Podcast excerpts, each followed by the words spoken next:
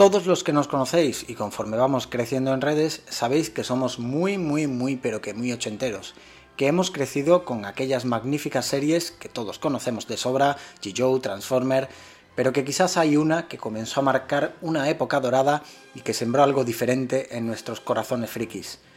Hoy tenemos el placer de conocer y de charlar con uno de los nuestros, llegado directamente desde Eternia, máster del universo de He-Man, Cromy Brook. Bienvenido a The Amazing Sight. Hola, ¿qué tal? Encantado de estar aquí, con muchas ganas y además, eh, tal y como me has vendido tu proyecto, me has dejado tan ilusionado que ya no es solamente que tenía ganas de pasarme, es que me dan ganas de formar parte de él. Vamos. Esto tiene que, esto tiene que ser un pelotazo puertas abiertas para, todo el que quiera aportar. Al final, esto lo que queremos conseguir con esto es que, sea una comunidad y, que todos los que quieran aportar su granito de arena, pues fantástico. Más que pues bienvenidos. Pues nada, cuéntanos un poquito quién es Comic Brook, ¿vale? Y, desde qué mundo has llegado exactamente. bueno, pues desde el mundo de Vallecas. de Vallecas, Madrid, Madrid City. Eh, pues, pues bueno, pues Comic Brook es, eh, pues, bueno, es la parte, como te comentaba antes, de Romy Brook es la parte más loca y creo que la mejor parte de Adolfo Saro, que es mi identidad real y como me conocen en, el sistema. Y en el sistema me refiero estatal, burocrático y demás. Yo fiscalmente soy Adolfo Saro, pero eh, en cuanto a alma y humanamente soy Cromy Brook, que realmente soy una persona apasionada de los másteres de universo, de todo lo relacionado con los 80, del cine de los 80, dibujos animados de los 80, también de los 90, cómics, tebeos, y, un fricazo. Soy un, soy un fricazo que, bueno, he buscado mi, mi, lugar con otros amigos frikis en Twitter, lo he encontrado y me dedico a hablar de lo que me gusta, a, a, tratar de analizar lo que me gusta y gracias a esa digamos que a ese interés he podido publicar un libro con Dolmen Editorial, El Poder de los 80, que trata sobre los másteres del universo. Ahí lo tenemos. Spam. Lo hemos disfrutado, ¿eh? lo hemos disfrutado un montón. Oh, me alegro muchísimo. Y muy contento con la ¿eh? Sí, bueno, esa es la segunda edición. Que es la segunda edición que es el doble de gorda que la primera, y yo no sé por qué, porque yo no he hecho absolutamente nada. Es decir, no he escrito más para la segunda, pero han cambiado el gramaje del papel y parece que he escrito muchísimo más. Podemos confirmar que no hay que no hay páginas duplicadas, o sea, que de cada página es individual. No, Nada, 376 paginazas de, de puro máster de universo y puro máster de universo de, los 80, que es lo que a mí me mola. Muchas gracias. Y, ese soy, soy un, resumiendo, un tío que viene de Vallecas, que es un fricazo, que le gusta hablar de Máster del Universo, le gusta hablar de todo relacionado con los 80 y que tiene una cuentecita de Twitter, un rinconcito en Twitter para hablar de eso y que además se ha puesto a escribir libros. Y bueno, llevo este que se ha publicado, El Poder de los 80, ha funcionado bien y me ha animado con una novela y en eso estamos, en eso estamos. Genial, oye, ¿y cómo llevas eso de que los frikis los friki fuéramos antes los, raritos, los, apartados, ¿no? y ahora resulta que molamos. Bueno, eh, hombre, es para alegrarse. Es decir, lo que pasa es que yo creo que no hay que olvidar de dónde venimos y lo, por lo que hemos pasado. Pero sí es una alegría que tanta gente ahora se pueda considerar friki sin que eso suponga un problema. Antes no, no nos llamábamos friki, simplemente teníamos unas, unas costumbres o teníamos unas, unos intereses que estaban muy alejados de lo normal.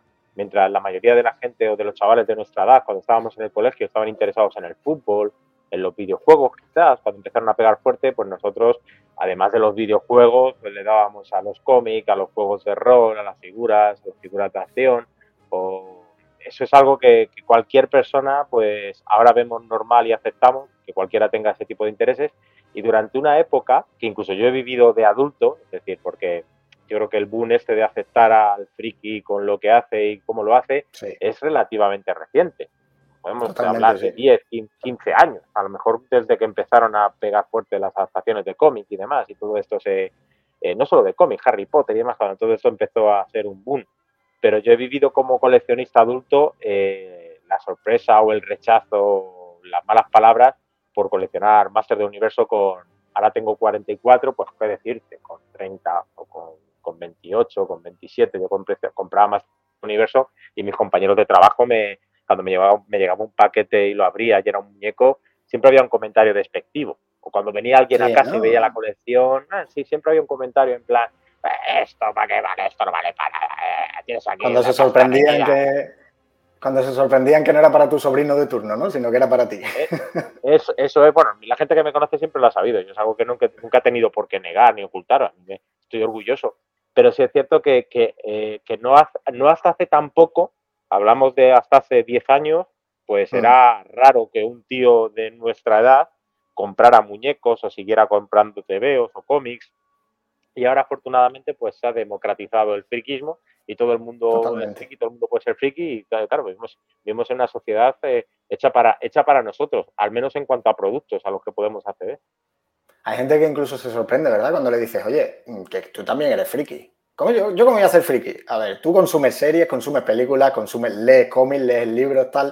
Sí, de hecho me encanta tal. Ostras, pues resulta que eres friki y no lo sabes. No, yo creo que, que, ya empieza cada uno, eh, eh, todo, todo, el mundo es friki de algo. O sea, si es que claro, claro. Eh, hasta el que el la única persona que solamente tenga por interés su equipo de fútbol, ir al campo los domingos, comprarse el periódico deportivo todos los días y sus conversaciones en un 90% sean sobre quién ha fichado su equipo, quién va a dejar marchar su equipo, ya es friki de algo. Siempre, siempre, lo que pasa es que la palabra friki ahora, mm, claro, es rara. Alex de la Iglesia, por ejemplo, una vez en Twitter, em, eh, pues él, vincula el concepto de friki al tema de, pues, de, los eh, antiguos circos de los horrores y de esa mm. gente que trabajaba en esos circos, que tenía malformaciones o que eran auténticos freaks. Pues, eh, pero, pero realmente friki era una palabra despectiva, pero ahora la cogemos con orgullo y la gente que se sume a nuestro grupete tiene que saber que es un, que es un, es un sello de identidad, no es nada para por lo que sentirse mal. Totalmente. Oye, y antes de Másteres del Universo, gente menuda, TVOs en general. Hombre, ¿tenías algo así? sí, de, bueno, yo siempre he sido un friki desde, yo creo que desde que nací, porque, o por lo menos desde que empecé a tener uso de razón. Yo siempre he tenido, bueno, TVOs leía antes de que llegaran los Másteres del Universo a mi vida, porque mi madre me enseñó a leer antes incluso de ir al colegio. Y yo mm. llevo leyendo TVOs desde que mi hermano Juanjo me regaló unas navidades el número, un pocket de Ases de Bruguera, no sé si sabes a lo que me refiero, eran unos tomitos pequeños de la editorial Bruguera que estaban muy mal muy mal editados porque eran tan pequeños, la, edición era tan pequeña que los bocadillos eran pequeños y luego había que sintetizar los textos para que entraran en los bocadillos. Y yo tenía, mi primer cómic de, Marvel fue uno de los defensores de Bruguera y desde entonces me quedé enganchado a eso. Siempre que podía o iba al médico o no coleccionaba como tal, como ir al kiosco, que eso llegó después, a comprarme todas las semanas o todos los meses el cómic de mi superhéroe favorito, pero yo siempre que salía con mi madre de casa y pasábamos por un kiosco, yo tenía que llevarme un TVO de superhéroes. Y yo creo que antes de eso estaban los Mortadelos Filemón y también gente menuda. yo tenía dos tomos enormes que sacó ABC y además con sus tapas incluso que podías coleccionar. Coleccionabas, al final encuadernabas montones de, pequeñas grapas de gente menuda. De gente menuda. Si es cierto, gente menuda enormes si, si no me equivoco, suelo tener buena memoria, pero hay cosas que se me pasan. Pero yo juraría que Gente Menuda salió, eh, te estaría, a lo mejor me equivoco, ahora lo miramos, pero yo creo que saldría sobre el año 89. Antes que eso... Yo soy del 85, así que... ¿Y lo recuerdas? sí, yo creo que por el 89. Yo en esa edad ya tenía 11 años. Yo llevaba ya unos añitos leyendo TVOs y coleccionando TVOs y esperando la paga de las abuelas de la semana para ir al kiosco a yo comprarme Yo me inicié ahí. Yo me inicié con Gente Menuda con esas pues que venían en los periódicos. Gente menuda y Pequeño País, que era el otro suplemento del país, yo creo que hicieron mucho por, por los lectores de cómics de este país. Y otro periódico que está muy olvidado, que, se, que, que era sobre pues 89, 88, quizás hasta 90 puede ser, o incluso 91, a lo mejor ahí me equivoco. Se llamaba El Sol, no sé si te suena. No, el, periódico El Sol. Pues el periódico El Sol llegó a un acuerdo con Panini, con perdón, con Panini, con Forum para publicar en, en, su suplemento dominical cómic con historietas de, personajes Marvel. Y eran ediciones muy chulas para hacer un suplemento. Te encontrabas números de Daredevil de Frank Miller, de Excalibur. Yo Excalibur, por ejemplo, lo conocí en ese suplemento. Excalibur lo conocí en ese suplemento antes de, comprar la grapa, sí. O sea que los suplementos de, de, los periódicos dominicales estos eh, hicieron mucho también por el lector de este país, por el lector de cómics. Sí, totalmente, totalmente. Oye, ¿y eh, cuándo te diste cuenta realmente que, eras coleccionista? Porque entiendo que en esa época simplemente consumías, nada más, no, teníamos constancia de que íbamos a acabar siendo coleccionistas, pero tú, ¿recuerdas la edad exacta la que dijiste? Ostras, es que es que lo que te decía antes, yo, yo es que creo que llevo siendo toda la vida porque eh, eh, a ver, no me identificaba como tal, pero a la vez sí, porque el ritual de coger los cómics que me iban llegando, guardarlos en una estantería, a catalogarlos, mirarlos de vez en cuando, simplemente sacarlos y mirar las portadas y luego volver a colocarlos, ver cómo esa colección crecía, a mí me daba satisfacción. Y con los Masters del Universo me sucedía lo mismo. Es decir, no solamente. Llegó una época a medida que iba cumpliendo años que cada vez más, en lugar de jugar, lo que hacía era sacar los muñecos de la caja donde los guardaba, los limpiaba, los exponía, les colocaba las armas y lo tenía todo eh, colocado, todo desplegado, castillo de Grey School, vehículos, tal, y luego otra vez a la caja para guardar. Y eso es, es una actitud de coleccionista, el, sacarlo, mirarlo y demás, y no jugar con ello. Así que yo creo que coleccionista, totalmente, admirarlo. Yo coleccionista toda la vida. Coleccionista adulto, sí tengo la fecha clara, que fue cuando me compré mi primer pisito de soltero que fue en 1990 mi primer y único piso de soltero, luego el siguiente ya fue casado. Pero eh, estaríamos hablando del año 98 para el 99. Que ahí lo tuviste claro, ¿no? Ahí dijiste, este hueco es para... Eso es, eso es. Bueno, el hueco no, toda la casa. toda la casa. Toda la casa. O sea, mi casa era, entrabas, era un pasillo largo lleno de pósters de películas, llegabas al salón y había estatuillas, había figuras, había mi colección de TVOs que la tenía en el mueble del salón, en el dormitorio más figuras, Máster del Universo, más cómic en las estanterías. Y yo recuerdo cuando me mudé y me llevé los Máster del Universo de casa de mi padre en una cajita y tal, dije, vaya, los Máster del Universo, esto, si me volvía loco de pequeño. Vamos a ver esto nuevo que ha salido que se llama Internet, a ver si me sirve para aprender más sobre los Máster del Universo. Y efectivamente, no solo aprendí más sobre los Máster del Universo, sino que además fue mi perdición, porque se podían comprar Máster del Universo antiguos a la gente de, de Oklahoma y de Ohio. O sea, era como, te, ponías a navegar y de repente veías no sé cuántos dólares, estos cuántos en pesetas, da igual, no cómpralo. Además era la buena época, ¿eh? porque ahora ya buscar piezas de ese tipo es una locura, pero antes sí merecía la pena. Aún así, a, ver, eh, eh, digamos que proporcionalmente eh, seguía siendo un dinerito, pero mucho menos de lo que supondría hoy en día. yo recuerdo, porque yo pasé de la época de coleccionista de pesetas a euros porque yo, yo fui un pionero en, en, compraventa por internet, estoy convencido, uno de los pioneros en España en conseguir figuras del extranjero que vinieran acá. Y yo recuerdo que, por ejemplo, al cambio, con envío incluido, una figura de Master Universo en su caja del año 86, 87, 85, si no era de las más importantes, me salía por unas 5 o por unas 6 mil pesetas. Hablamos de unos 36 euros de hoy. Hoy en día, por 36 euros, no te compras un Master Universo Vintage, nada. si me apuras casi ni de los nuevos, de los Origins.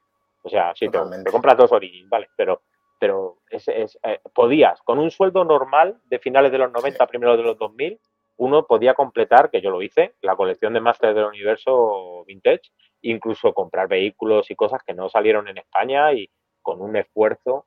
Eh, por ejemplo, eh, no me importa decirlo, el mayor esfuerzo económico que hice ya fue en el año 2010, si mal no recuerdo, que fue Eternia Playset, que es el vehículo que no salió, el vehículo no, perdón, el playset, el castillo que no salió en España ni en muchos países y pagué por él 1.100 euros.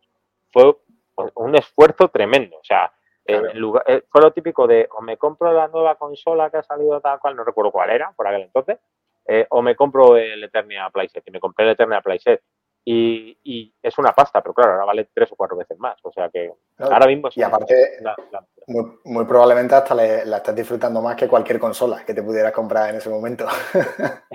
Sí, y además no se queda obsoleta. Es decir, te compras una PS4, luego sale la PS5 y luego la PS6 y luego que tengo una PS4 que apenas uso porque cada vez utilizo menos los videojuegos porque no tengo tiempo principalmente.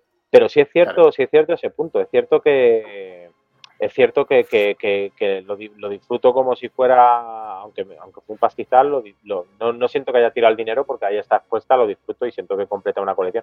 Siento que he cumplido un sueño de niño. Y coleccionar para mí es eso, es cumplir sueños de niño. También tu parte friki te está diciendo, consigue este personaje que es importante en la mitología, consigue este personaje que es una edición limitada y es importante como, como artículo de colección. Pero para mí lo principal, lo que me motiva y lo que por lo que estoy en el mundo del coleccionismo es es porque me apasiona reencontrarme con mi yo de niño, lo digo muchas veces, recordar sensaciones que tuve de, chaval, recordar a la gente con la que disfruté de pequeño eso, gente que no está y en momentos también con amigos y demás. Y, yo creo que el coleccionismo se tiene que mover por pasión, por pasión. Tema especulación, eh, subida de precios, comprar esto para ver cuánto cuesta el día de mañana y a ver si me forro, me gano una pasta. No, es que iba a decir, respeta a quien lo haga, pero es que no, lo siento, pero no lo respeto. Una persona que compra 25 unidades de una figura exclusiva, eh, quitando la posibilidad a gente que realmente tenga el, interés real en tener esa figura solo para poder especular con ella. No, Muy de acuerdo. Totalmente, sí, Choco, choco, yo choco con esos planteamientos. Y además conocemos el sector aquí en The Amazing Site y, sabemos que es así, de manera descarada, y es triste. La verdad es que es muy triste. Es, muy triste. Oye, ¿y si, ¿y si te enseñamos esto? ¿Thundercats? ¿Qué ocurre? Me mola. A ver, para mí, mucha gente dice que son como la competencia de los Master del Universo. Ahí es donde Thundercats me gusta, para mí no lo es, porque en España no lo fueron. Es decir, en España pegaron muy, muy, muy poquito. Eh, yo tuve algo de Thundercats, pero, pero es que eh, mínimo. O sea, era como aquí pasaron muy de refilón. O sea, para mí la gran competencia de Master Universo en España fueron los G.Joe. Y yo siempre los mm. culpé de la caída de, la, de ventas de Master del Universo. O sea, para mí era un. También, también tuve G.Joe, sí, señor. Eso sí, pero con Thundercats es, me encanta la serie animada, me parece que incluso ha aguantado mejor el paso del tiempo que la serie de Master del Universo. La serie de figuras me parece impresionante y si no me he metido con ella a saco fue porque pues porque ahora los precios son igual de locos que los de Master del Universo y tengo otras prioridades, pero es una colección que quiero y es una, una, franquicia que quiero y que no la considero rival de los Master del Universo. Aquí en España no lo puedo. Además, sí, incluso se ha rumoreado últimamente muy fuerte de querer hacer una acción real de, Thundercats, o incluso hablaban por ahí de Henry Cavill y todo. Por, cuerpo tiene, desde luego, para ser. Desde luego que sí, desde luego que sí. Pues no me importaría, todo lo que sea todo lo que sea atraer o dar nueva vida a franquicias de los 80, yo, yo encantado. Pero, y además, eh, la gente que le da tanto miedo esta, estas propuestas y, estas, y estos proyectos, no lo entiendo. Es decir, si te gusta bien, pues ahí tienes eh, eh, llevado a imagen real un sueño de tu infancia y si lo hacen mal, pues ahí se queda la película. Como que para ti no exista y no la veas, pues ya está. Yo todo lo que sea sumar y no restar me parece, me parece siempre bien.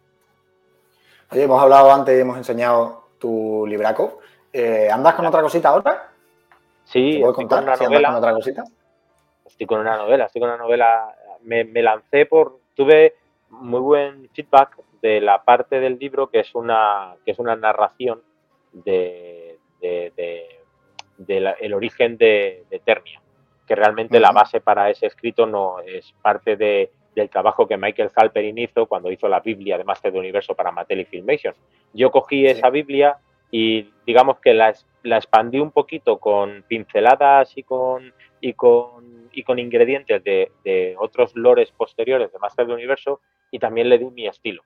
Y el, parece ser que gustó y, y, animado por eso y animado porque yo sí que he escrito mucho para mí, pero nada que pensara que se iba a publicar nunca, he decidido hacer, decidí hacer una novela, empecé en el mes de marzo, voy como puedo porque quiero que sea algo con además de que quiero que quiero que tenga las páginas que tenga que tener y no quiero ningún tipo de fecha de entrega, sino que simplemente quiero hacer la novela que quiero hacer y, y estoy muy ilusionado porque estoy volcando eh, todo lo que me gusta a mí en cuanto como friki, es decir, las películas de acción, el rollo bélico en, ficción, por supuesto, el rollo bélico en ficción, rollo mezclo G. Joe's, mezclo eh, eh, coleccionismo, mezclo, o sea, es como, es como, ¿cómo decirte? Como, como si fuera una película de Michael Bay, pero de los primeros tiempos, cuando de, con Don Simpson y Jerry, ¿cómo se llama? Jerry Brooklyn Mayer, puede ser el otro productor, no sé, cómo, eh, eh, como un, un, Michael Bay contenido y además que eh, el corazón de la novela es el coleccionismo. Y lo que estamos dispuestos a hacer... Es, es, que, es que no sé, ni siquiera yo te la puedo definir, porque a cualquiera que le digas que es una novela que habla de coleccionismo, de la pasión por mm. De la nostalgia de los años 80 y que también hay un componente de ciencia ficción muy fuerte y también un componente bélico y militar, parece un mezcolato muy complicado de, dar forma. Pero cuando leáis la novela, espero que la leáis, creo que todo, todo cobra sentido y todo tiene un orden y, sorprende porque eh, eh, nos presenta muchos de los lugares comunes que nos gustan a los frikis y muchos de los lugares comunes donde los frikis estamos a gusto.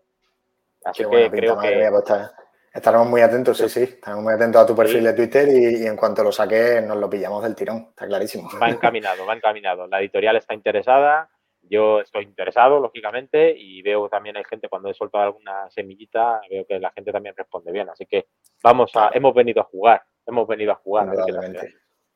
pues genial. Oye, eh, una última preguntita así, saliéndonos un poquito de, tu zona de confort, a priori.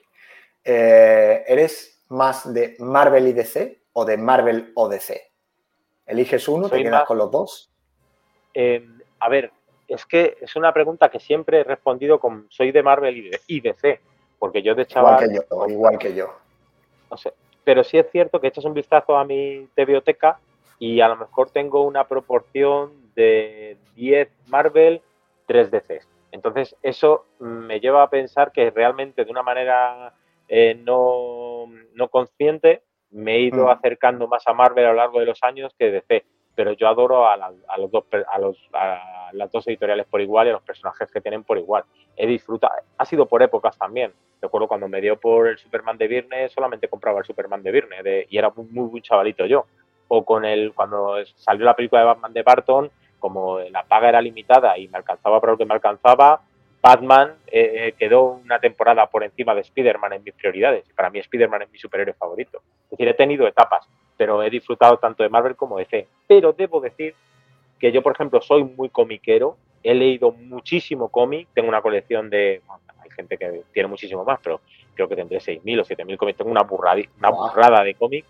y, pero todo y colecciono cómic clásico, es decir, colecciono cómic antiguo de Marvel, de DC de los años 50, 60, de los años 70, todos números míticos, pero yo he leído mucho cómic, pero reconozco que eh, desde el año 2008 a esta parte he seguido leyendo mucho cómic, pero mucho cómic antiguo.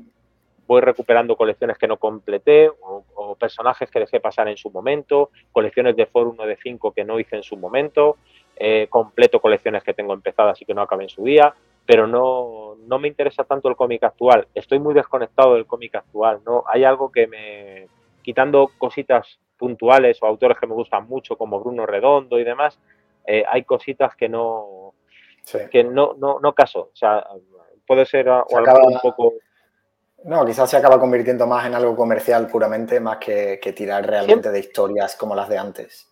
Es que siempre ha sido algo comercial, es decir, si, si, si, es que realmente es así, siempre ha sido, siempre ha sido algo comercial, siempre ha sido un negocio. Marvel ha sido un negocio, DC ha sido, ha sido un negocio, pero no sé, a, lo mejor es una conducta de tío boomer o de tío vintage o como sea, pero me, los cómics de los años 80 y 90 y 70 para mí, para mí, es que es para mí, porque objetivamente sé que el cómic actual es de más calidad que el que se nos daba en los 90, en general. Pero lo prefiero, lo prefiero leer, a lo mejor es por pura nostalgia. Prefiero releer cosas de mi época que leer cosas actuales. A lo mejor solamente es por nostalgia, pero ahí está, ahí está la cosa. Con eso ya nos despedimos, que creo que no hay mejor forma de, acabar este ratito contigo. Y nada, ha sido un auténtico placer. Chromic, ¿vale? Más que Adolfo, Chromic. Y, estamos en contacto, ¿vale? Ya que has dicho que, prontito vas a estar visitando el sur, aunque nosotros nos movemos por toda España, ¿vale? Porque en, redes sociales hoy en, día, hoy en día se llega a todas partes pero estamos afincados en Sevilla y, si es verdad que vienes por aquí prontito, pues estamos en contacto. En principio, dentro de poco me tenéis por allí dando, dando la vara. Pues muchísimas gracias, Fran, por la invitación. Muchísimas gracias. Muchísimas gracias a Chromic Brook por este ratito que hemos echado en nuestro podcast y recordar que esta misma entrevista la tendréis en nuestro canal de YouTube. Ahí podréis ver imágenes exclusivas de la colección brutal que tiene nuestro protagonista de hoy. Y como no podía ser de otra forma, lanzamos una nueva campaña de productos limitados a partir del día 7 de agosto en TheAmazing.shop, con figuras exclusivas de Masters del Universo. Lo dejamos aquí muy atentos a nuestras redes sociales y seguimos en The Amazing Site.